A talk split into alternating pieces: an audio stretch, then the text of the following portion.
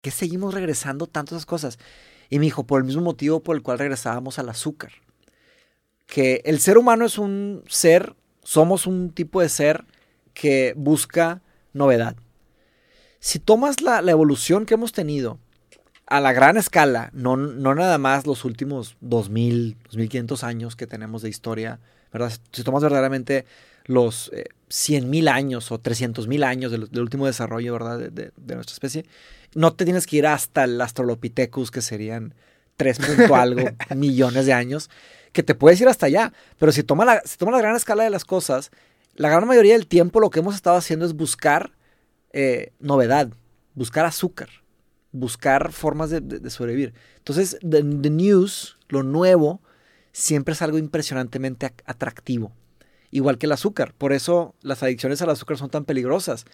Tenemos comida suficiente, pero no queremos suficiente, queremos más, no nos controlamos. Que si hay suficiente azúcar, le sigues dando y dando y dando y dando, porque hay algo que conecta con algo muy antiguo de ese sentimiento. Y los golpes de dopamina del cigarro también están conectados con el, como el golpe del, del Pero azúcar. Ahí, ahí, tiene que ver con, con, que en una época en donde había escasez de comida, premiábamos las comidas con alto contenido calórico, ¿no? Uh -huh. y, y, por eso... Sí, te encontrabas un arbusto de fresas, te comías todas. porque, porque, luego pasaban a tres meses. Voy a ver una fresa, ojalá que vuelva a ver una fresa en mi vida, voy a comer todas a la Luego pasan, pasas dos meses sin comerte nada de eso. Entonces te atascabas para hacer, para acumular. Pero el problema es que ahorita es bien barato, el azúcar es bien barato. Sí. Te vas a comprar donas todos los días, te atascas de donas y, y pan, pero, pero pues cómo acabas, ¿verdad? Entonces en pero el tema para de las... todo, para el porno es lo mismo, güey. También. Es, es, un tema de atracón. Así se llama. te atracas, te atascas. Es, está bien peligroso eso. Y ahí habla mucho de la regulación de las emociones. Y, y bueno, sí, hay muchas formas de, de, cómo regular, ¿no? Pues una persona virtuosa, regresando al tema de la ética, pues sabría, por ejemplo, la moderación. Si tienes la ética de virtud, pues sabes moderarte.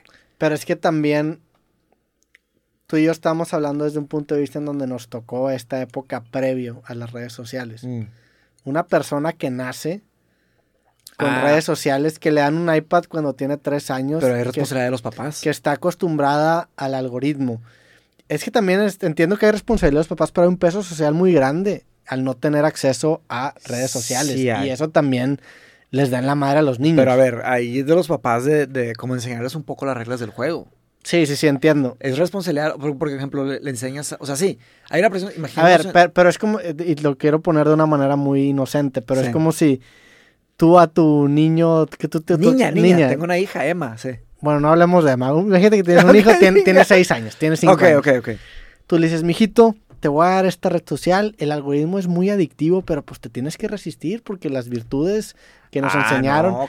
¿Quién a crees que va a ganar? Años... ¿La fuerza de voluntad de un niño de 6 no, años? No, olvídate. O las mentes Bien. más brillantes del mundo incentivadas por, Por millones supuesto. de dólares para generar el algoritmo No, más adictivo Es para licuarle la jeta no al contest. morro, güey. No, no, con- es contest. Flawless victory des- lo destruye. Por eso hay dos cosas. Pues primero, eh, no se la da.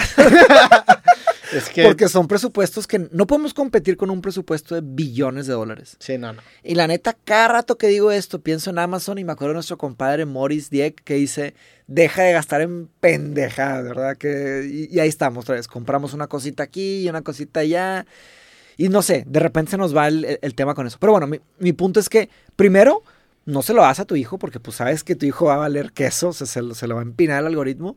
Y segundo, eh, no le toca exactamente a los papás. Los gobiernos tienen que intervenir y Claro. legislar. ¿Qué va a hacer? Disculpe, que me disculpe el gobierno mexicano, pero ¿qué puede hacer el gobierno mexicano contra Google? La verdad. Nada, pues no lo entienden, güey. Exactamente. Ahí está, ahí volvimos al tema de la carrera. Ahora, Estados Unidos, si ni Estados Unidos le entiende. Pero a ver, es que entiendo, le entiendo el deber ser. Y si ni Estados Unidos le entiende, ves la, la, la cuando llamaron a Mark Zuckerberg a declarar Exacto, en fue una de- burla. fue una mamá de que, oye, entonces tú sabes lo que estoy. Y ahorita el de que- TikTok también. Se llevaron el de la empresa de TikTok, se llama ByteDance. Llevaron al CEO de ByteDance a hablar con el Congreso y también. Y seguramente ni él entiende bien lo que está pasando. O sea, tan También, complejo es que, que no es una. ni él entiende realmente los algoritmos Sí. y los desarrollos que está generando una compañía así. A lo que voy es.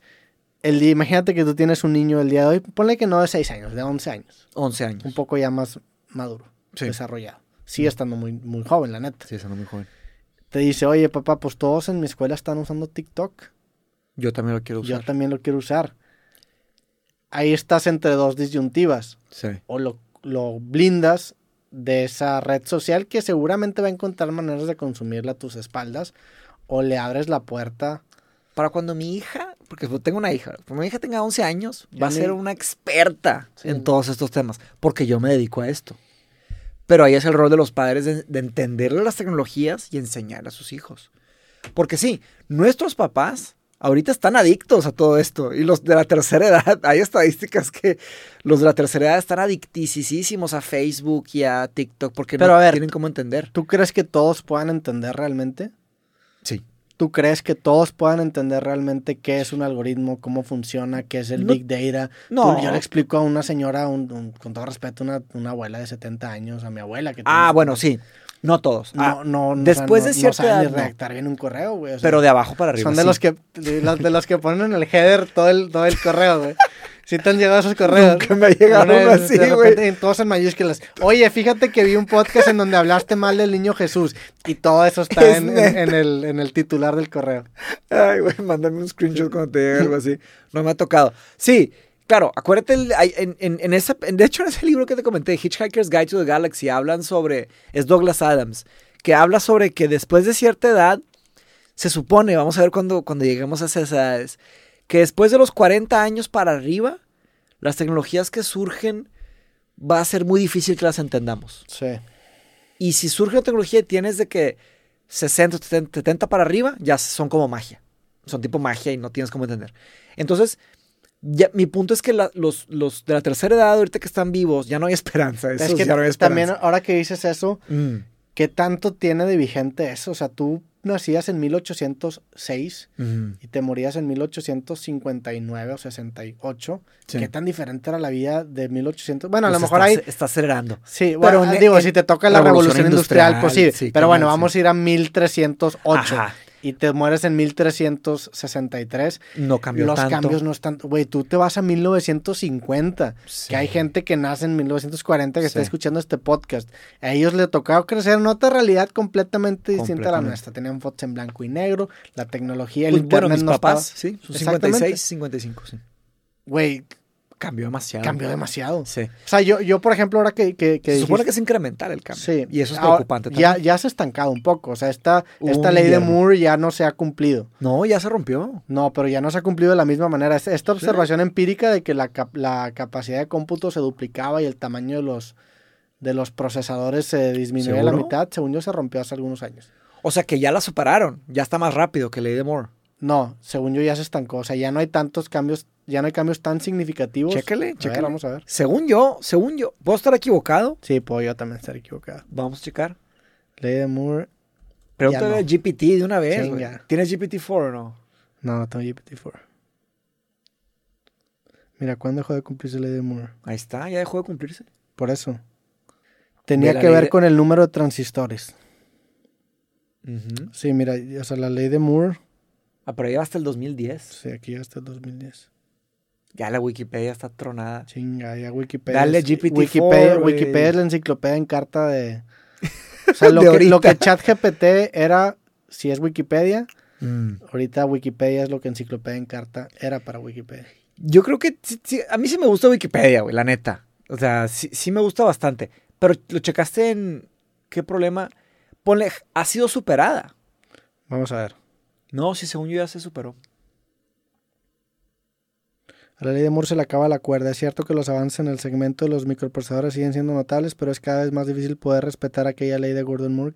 En realidad formuló como una predicción, más que como una predicción fiable de lo que ocurriría el mundo de las CPUs. Según la ley de Moore, cada dos años se duplica el número de transistores en un microprocesador. Dicha percepción acabó convirtiéndose en una ley no matemática o física, sino en esa singular predicción e incluso reto tecnológico a lograr que se ha ido cumpliendo Se en las últimas cumpliendo. décadas. Los procesos de producción y las litografías utilizadas en los últimos años han demostrado plantear un reto importante en ese sentido y eso ha hecho que sea poco probable que la ley de Moore vaya a durar otros 55 años. Hola la ley de Juan. Acá. Frente De a Juan, ella... Pero en, en chino, no en español. Ley de Juan. Juan. Frente a ella, no obstante, nos encontramos con la ley de Wang, bautizada por Christopher Mims, un editor de The Wall Street Journal que ha mostrado cómo en los últimos años la progresión de la capacidad de cálculo se ha incrementado de forma aún más notable, si es cierto, es más cabrón que la ley de Moore. Fíjate que yo lo había entendido al revés, o sea, yo creí que, que se había estancado. Mira, vamos a ver qué, qué diría GPT-4. Los procesadores gráficos de Nvidia han, crecido, han ido creciendo más y más este segmento y hace años que además de plantear mejoras en el rendimiento de nuestros juegos, algo que se ha vuelto a demostrar con las recientes RTX 3080, han integrado más y más tensor, mm. tensor, Cores, los núcleos de proceso que permiten alcanzar capacidades de cálculo asombrosas en el ámbito de aprendizaje profundo y la inteligencia artificial.